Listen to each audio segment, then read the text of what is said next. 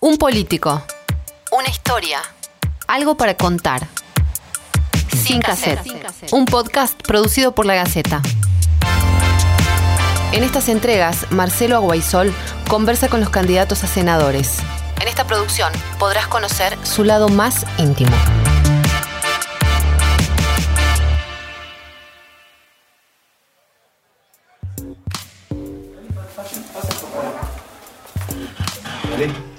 Cuando, cuando me digas. Esto, voy a acomodar bien. Yo tengo que hablar negro. Perfecto. Siempre quise tener eso con los cantores. Cuando, cuando me digas. Pablo Zedlin, aparte de ser este, el primer candidato a, a- a senador por el Frente de Todos, este, es médico, eh, tiene afición por, por algunas cuestiones como por ejemplo la natación y, y tiene una vida también este, privada que, que se desarrolla dentro de esas 24 horas que para un político suele ser poco. ¿Cómo arrancas el día, Pablo? No, a ver, eh, depende por supuesto el momento. Ahora estamos en campaña, la campaña exige un el horario Pablo- muy el Pablo particular. persona, no el Pablo candidato. No, bueno, yo, me levanto siempre temprano, digamos, porque entre una cosa y la otra, a las seis y media suena el despertador.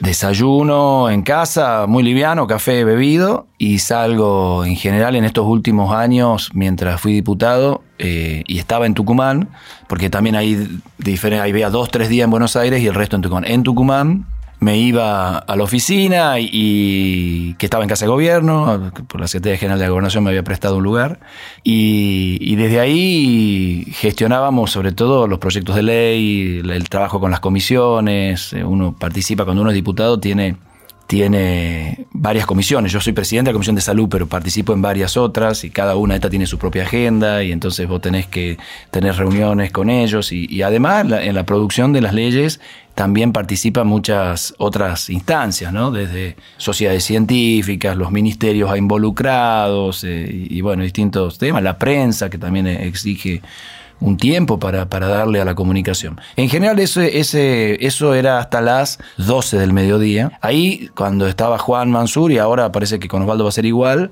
teníamos alguna salida que lo acompañaba al gobernador y en este caso voy a acompañarlo también a, a Osvaldo. 12 y media en general me tomo una hora para ir a nadar. En general, si puedo, hago eso. Muchas veces no puedo porque la actividad es en el interior o incluye un almuerzo, etcétera. Pero si puedo, nado una hora, de dos y media a una y media. Después regreso a mi casa, como, me baño, me cambio y eh, vuelvo a salir a las actividades de la tarde. Que en general o voy a la oficina si es que no hay salidas o en época de campaña voy a los actos de campaña, que suelen ser dos o tres, y terminan a la noche, en general con una cena o algo, y, y terminamos volviendo cerca de las 12 de la noche a casa. ¿Qué te dices tu familia? Porque eh, evidentemente la política te lleva mucho más tiempo y, y- y naturalmente hay demandas familiares. Sí, bueno, yo tengo tres hijos, una hija ya casada que vive con su marido, al que la, la veo los fines de semana. Ahí ahí los fines de semana hay, a veces si tengo posibilidad salgo a andar en bicicleta con ella porque les gusta hacer eso y andamos ahí por, por Comolle. Eh, y al, después tengo dos hijos, el, el del medio y, y la menor, que estudian medicina los dos, que también tienen una agenda muy, muy compleja ellos. Así que, bueno, nos vemos un ratito al mediodía o a la noche eh, cuando no ceno tarde y vuelvo. Y bueno, los fines de semana intentamos estar juntos. Los domingos cocino yo en casa. Eh, el sábado estoy en casa también todo el día, porque ya después de todo ese tipo de semana en general no, no, no me gusta salir mucho, así que me quedo en casa. Y bueno, eh, básicamente eso. Y bueno, con mi padre, ¿no? También, que, que un domingo viene a comer a casa todos los domingos y bueno, si no va a la casa de mi hermano. Y así vamos. Esta, esta ha sido, esa es mi vida últimamente. Eh, Y por que- cuando voy a Buenos Sí. Aires, que serían las- los días en general, es martes, miércoles y jueves.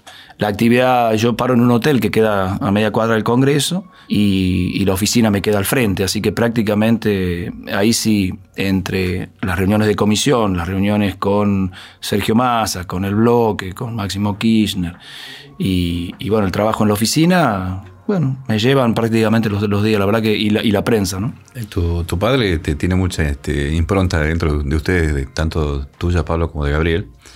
Y, y naturalmente te suele dar, eh, más que sugerencias, consejos este, para actuar? ¿Cuáles son las que tenés grabadas en la mente que, que decís, bueno, debo cumplir estas? No, eh, mi, papi sobre todo es un ejemplo de, honestidad a lo largo de su vida, digamos. yo creo que ese, ese, es el consejo más importante que me ha dado siempre sin tener que decirlo, ¿no? Y, bueno, y con mi mami y, y él, digamos, también el esfuerzo, la necesidad de la lectura, del estudio, han sido un poco los ejes que, que marcaron sus vidas y, que, que de alguna manera nos transmitieron. Hoy, ya en la más chiquita, en la cotidiana, como mi papá falleció mi mamá, entonces ve mucha tele, entonces está bastante, bastante, digamos, entre comillas, intoxicado con, con las noticias de los, de los distintos programas de tele. Eh, suele tener opiniones también de la chiquita, yo haría esto, yo, yo no votaría esto, yo, tiene, tiene opiniones que son siempre bienvenidas de una persona, obviamente, de 90 años, que mira el mundo desde otro lugar, ¿no? Así que siempre es interesante escucharlo. ¿Te critican mucho? No, no, al contrario, al contrario. Yo te diría que, es muy, es demasiado bueno en la crítica. Es, más, está siempre muy orgulloso de lo que hacemos y tiene esta cosa medio de, padre baboso más que de padre criticón. ¿Qué, te costaría más este, nadar en las profundidades de, el dique El Cabezal o este, en medio de los tiburones del Partido Justicialista? no, a ver, eh, la profundidad es cuando uno nada no importa, porque uno nada, uno flota. Así que si, si el dique tiene 8 metros o 20 metros, no cambia mucho, uno siempre está en los primeros, en los primeros centímetros río. Eh, el Partido Justicialista es, un partido muy interesante, que, es muy, muy. Eh, ha sido un, y es un partido eh, muy bondadoso con todos nosotros, que éramos extrapartidarios, y, y bueno, yo hace casi veinte y pico de años que soy peronista, pero en definitiva es un, es un partido que, obviamente es un partido con una historia, con una tradición, con, con, mucha liturgia, por ejemplo, y con una historia muy frondosa, con altos y bajos, con cosas buenas y malas. No, no hay que desconocer que tuvo momentos buenos y otros momentos no tan buenos, pero en definitiva a mí me parece que es el partido popular en la Argentina, que representa los intereses del pueblo, que representa los intereses de la gente que está peor, que representa por eso a los lugares donde hay mayor cantidad de gente que está peor, que suele ser el interior de la Argentina, sin duda el norte, y que por lo tanto lleva esa voz. Y por eso es tan, es tan lindo ser parte de ese partido y, ser político de ese partido porque uno se siente cómodo representando la voz de los tucumanos que más necesitan, que me parece que esa es la voz que representa el peronismo. Pablo, ¿qué, sentís cuando te dicen de que este, tu carrera está eh, de alguna manera este, siendo acelerada por el hecho de ser amigo de, Juan Mansur y de haber compartido con él la juventud prácticamente que viene en, este, en un círculo de amistad muy, muy estrecha? Bueno, eh, primero que es cierto, digamos, ¿no? La verdad es que yo llegué a la política de la mano de Mansur eh, y es cierto que estar al lado de una persona con esa capacidad política como es el, gobernador y el jefe de gabinete de ministros, que fue ministro de salud de la nación, hoy jefe de gabinete, dos veces gobernador, dos veces vicegobernador, y bueno, uno, uno realmente siente eh, la atracción de, esa, de ese fenómeno que es Mansur en la política. Así que primero no, me enojo para nada. Yo de verdad es que gran parte de mi, de mi paso por la política ha tenido esa impronta. Después creo que hay cosas que he hecho. Yo he sido ministro de salud de la provincia durante ocho años, secretario de salud con Juan, pero después ministro de salud acá. Juan estaba en Nación. Eh, a ver, yo, soy el ministro que inauguró cuatro hospitales en la provincia de Tucumán. Yo soy el ministro del Hospital del Este, del Hospital Néstor Kirchner, del Hospital de, de Aguilares, del Hospital de la Maternidad Nueva de Concepción. Eh, y siento que ese trabajo lo hemos hecho, con, obviamente, con un gran equipo, pero no, no ha sido por la amistad de nadie, ha sido por el trabajo de un grupo de personas que hemos trabajado en forma coordinada. Después he sido secretario general de la Gobernación durante dos años en donde he cumplido un rol de coordinación de los ministerios y hemos, hemos trabajado, y después diputado, en donde en Buenos Aires, y ya sin, sin tenerla la figura tan cercana, y a veces en contra de muchas de sus opiniones, dimos las batallas que creíamos que había que dar para la Argentina. Y bueno, eh, no nos reniego, al contrario, de la amistad de Juan, al contrario, mucho menos ahora, que tiene, que tiene un futuro cada vez más promisorio. Yo creo que lo que tenemos que hacer los tucumanos no es renegar de esto, al contrario, aprovecharse de esto. Nosotros tenemos que...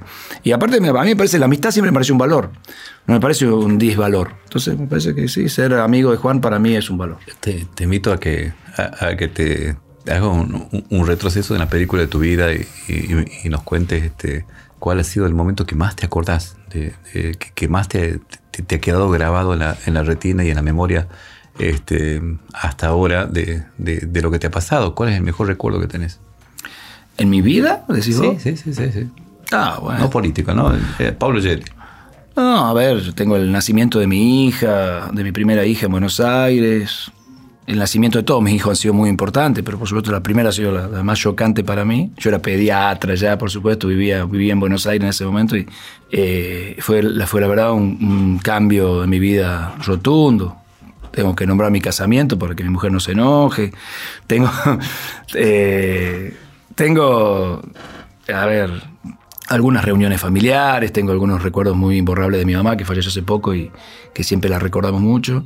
Eh, por ejemplo, diciéndome o recomendándome y buscando en la biblioteca que tiene algún libro para recomendarme para leer. Esos momentos, digamos, eh, me han quedado grabados para siempre en la, memoria. En esa época se leía en papel y las bibliotecas existían físicamente y uno las buscaba libros entre ellos. Estas cosas hay que explicarle a los, a los jóvenes que leemos de Kindle ahora como yo, pero que esas, esas cosas existían en ese momento, ¿no? Recuerdo eh, muy claramente el día que Mansur llegó al consultorio mío y me dijo que lo tenía que acompañar en, esta tarea de, mejorar los índices de mortalidad infantil en Tucumán. Yo no hacía política en ese momento y Alperovich iba a ser gobernador, ella era electo y lo habían convocado a Mansur para ayudarlo en, este, esta tarea y, y Juan me vino a buscar a mí porque era pediatra, porque era terapia intensiva, porque hacía neonatología, me imagino que habrá sido por eso, porque éramos amigos. Y bueno, a partir de ahí cambió mi vida también de, lo, de alguna manera en forma progresiva, pero desde ese momento cambió mi vida dejando la atención en consultorio y dirigiéndome hacia la política general, ¿no? Si bien siempre tuvo una impronta sanitaria, a la política en general. Así que te diría que esos momentos los tengo grabados, algunas vacaciones con la familia. Eh, independientemente que recuerdos eternos de, de tu mamá, ¿cuál, ¿cuál es el libro que vos decís? Agarrás ese libro de la biblioteca y decís, acá está lo que mi mamá me inculcaba, lo que mi mamá me decía, lo que mi mamá este, solía, solía este, mostrarme cada vez que... Eh, sería injusto con, con algún autor o con otro, porque la verdad que era una lectora incansable, digamos, no, no, no, no qué sé yo. Eh, eh, realmente he leído. A ella le gustaban muchísimo los bestsellers, las novelas, la, lectura en general, o sea que te diría que. Si nombro uno es por decirte uno hoy, pero no, no- sería injusto, qué sé yo. Te podría nombrar Wilbur Smith, por ejemplo, un escritor de bestsellers. Mi, mi- mamá se había leído todos los libros de Wilbur Smith, para dar un ejemplo, ¿no? Pero también le encantaban las biografías y, era, y leía y leía ensayos, le- leía, la verdad que leía mucho. Y bueno, nosotros los tres, los tres hijos eh, leemos mucho también. Nosotros algo hemos querido inculcarle a los nietos de ella, o sea, a nuestros hijos, y hemos tenido éxitos relativos. A, a los políticos les suelen este, cobrar a la sociedad de que eh, no cumplen las promesas. Y te tengo que preguntar que, este, cuánto vale la palabra. Para No mí vale mucho. sino personalmente. No, para mí vale mucho. Yo, yo de verdad que creo mucho. Yo, yo cuando doy la palabra es porque realmente voy a hacer lo imposible por cumplirla. Pero es cierto que los políticos a veces prometemos cosas que no se pueden cumplir. Yo, por ejemplo, cuando, cuando hice la campaña de diputado nacional, eh, prometí que íbamos a hacer una ley de vacunas, la hicimos. Prometí que íbamos a intentar mejorar la asignación universal por hijo. No lo pudimos cumplir de forma real porque si bien se fue mejorando y actualizando el, proyecto que nosotros teníamos, no, que era intentar que la asignación universal por hijo equipare siempre lo que es la línea, el valor de la canasta básica alimentaria. Es, es un tema que todavía no está todavía acorde. Eh, eso, por supuesto, con una fórmula, pero eso no lo pudimos hacer. Eh, nunca pensamos que no iba a tocar la pandemia, pero en definitiva eh, creo que, que hemos, hemos cumplido con lo que hemos dicho siempre en campaña y me parece que eso es importante. Como hoy en la campaña Senadores decimos, vamos a representar la voz de los tucumanos en, en el Senado. Y bueno, lo- los tucumanos han visto en estos años, como no habían visto nunca, me parece a mí, cómo funciona la Cámara de Diputados, cómo, cuál es la posición, cómo se habla, hemos discutido biocombustible, hemos traído una nueva ley de biocombustible a la Argentina y a Tucumán, hemos, hemos discutido y intervenido en prácticamente todos los debates significativos con una voz y una impronta tucumana. Y me parece que eso es un poco eh, el desafío. Hay, ha habido muchos diputados tucumanos a lo largo de la historia y bueno, yo siempre digo eh, en los hechos y en las leyes sacadas por estos diputados y diputadas y la comparación con lo que hicimos nosotros creo que está un poco lo que nosotros hemos cumplido de la palabra a la población. Llega el final del día, el momento de la reflexión.